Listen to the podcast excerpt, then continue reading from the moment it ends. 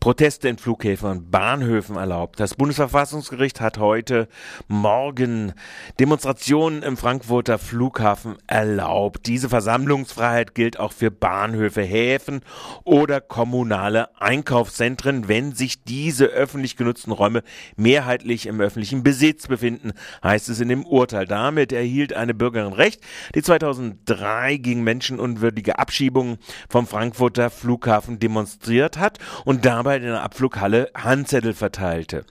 Die Frankfurter Flughafenbetreiberin Fraport AG untersagte ihr das unter Berufung auf ihr Hausrecht und verhängte ein unbefristetes Flughafenverbot.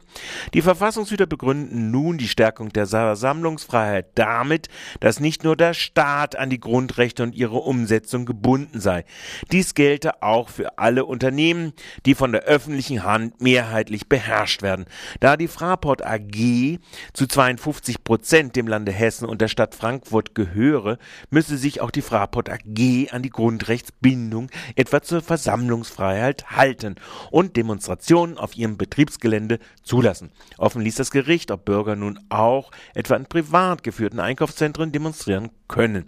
Die Gerichte der Vorinstanzen hat das Hausverbot gebilligt. Diese Urteile werden jetzt vom ersten Senat des Bundesverfassungsgerichts aufgehoben.